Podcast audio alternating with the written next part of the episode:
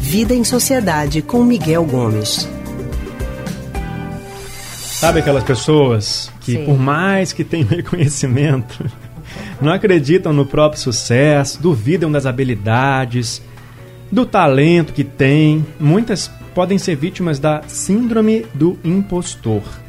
Se você conhece alguém com essas características e quer saber mais sobre o assunto, o momento é esse. Ou se sei ou se conheço Leandro Oliveira. Quem vai explicar tudo pra gente é o historiador, psicólogo e psicanalista do Centro de Pesquisa em Psicanálise e Linguagem CPPL, Miguel Gomes. Boa tarde, Miguel. Boa tarde, ouvintes. Boa tarde, Leandro. Boa tarde, Lilian. Boa tarde, Miguel. Seja bem-vindo mais uma vez. Olha, a gente tem aqui dados de um estudo realizado pela psicóloga Gail Matthews, da Universidade Dominicana da Califórnia, nos Estados Unidos, que mostram que essa síndrome atinge, em menor ou maior grau, 70% dos profissionais bem-sucedidos, principalmente as mulheres. Miguel, no que a síndrome do impostor pode atrapalhar as pessoas? É uma síndrome, né? A gente precisa fazer um comentário aqui, né, que eh, não é uma síndrome ainda descrita nos manuais oficiais de psiquiatria, né, o DSM ou o CID, mas ela clinicamente vem sendo considerada pelos médicos como sim um problema, né, que vem acometendo muitas pessoas, sobretudo no mundo corporativo e acadêmico. É, enfim, é algo relativamente recente né, e é caracterizado e por isso tem esse nome de impostor, né? Que a pessoa se uhum. sente uma impostora naquele cargo que ela está assumindo.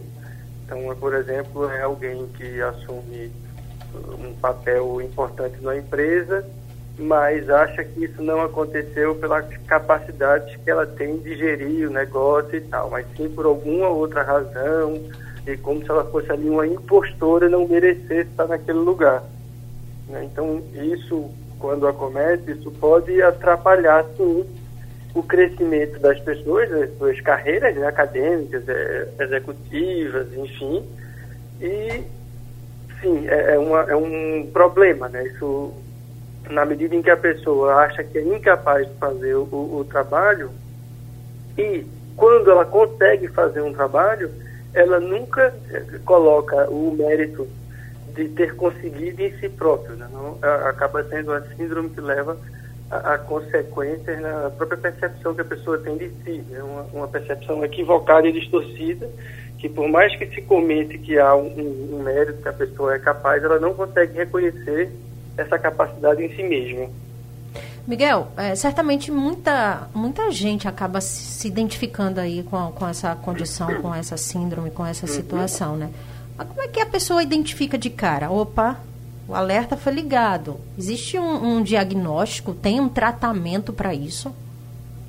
É, existem alguns sinais, né? A gente já, vocês já comentaram que ela acaba cometendo mais as mulheres, né? E isso tem uma relação com o nosso quadro social, né? Sempre a gente. Em que as mulheres são tomadas como menos capazes. Né? E como há cotas de mulher, por exemplo, algumas mulheres podem ficar pensando que só entrar em determinado cargo, determinada função, por conta desse regime de cotas e não pela sua capacidade. Então, essas questões podem levar a uma amplificação desse sentimento. Mas há alguns sinais, sim, que a gente pode ficar atento, né? Para, enfim, se a gente começar a perceber isso, e são sinais muito, às vezes, muito inespecíficos, mas que a gente precisa ficar de olho porque traz o incômodo e atrapalha a vida da pessoa. Então, vamos pensar aqui em alguns sinais. Né? Então, por exemplo, são pessoas que, para compensar uma suposta falta de capacidade, né? porque a pessoa acredita que não tem capacidade, ela acaba trabalhando demais, né? aquele workaholic, né? aquela pessoa que fica trabalhando o tempo todo, porque como ela acha que ela é uma impostora, ela precisa trabalhar mais do que todo mundo para que todo mundo perceba que ela está pelo menos se esforçando. Então, esse é um, uma, é um sinal.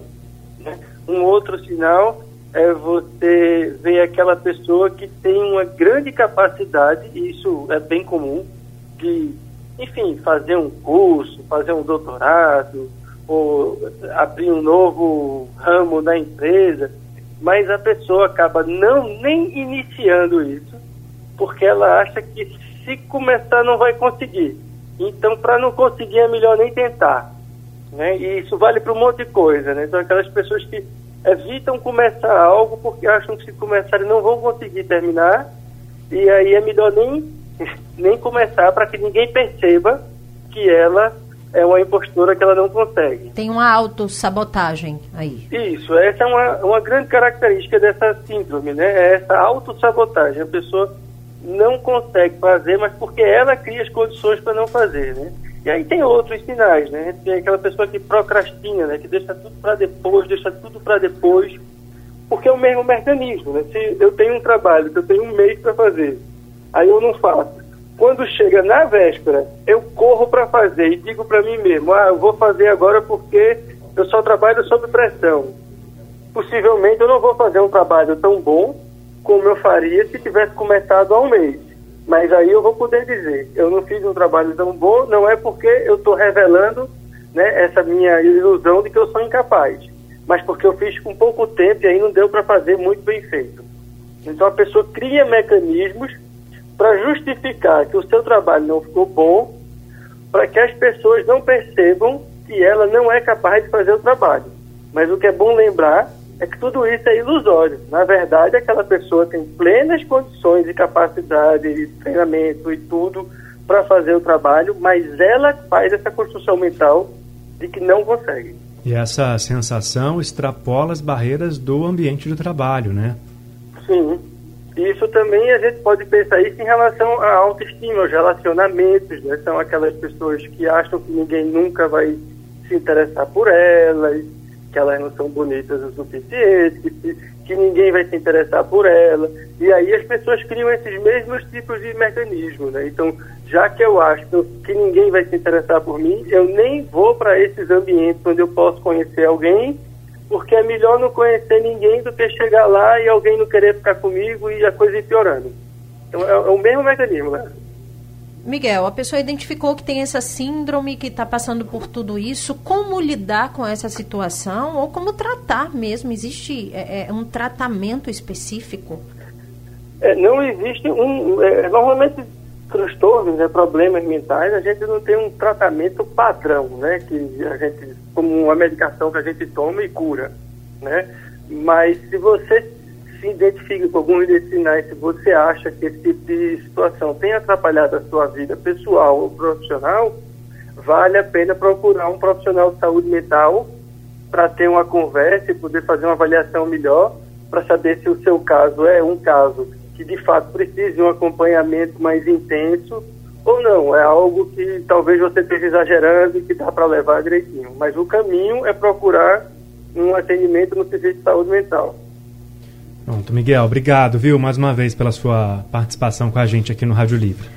Obrigado a vocês, uma boa tarde. Quem sair de casa de máscara. Obrigada, Miguel. Uma ótima tarde. A gente acabou de conversar com o historiador, psicólogo e psicanalista do Centro de Pesquisa em Psicanálise e Linguagem CPPL, Miguel Gomes.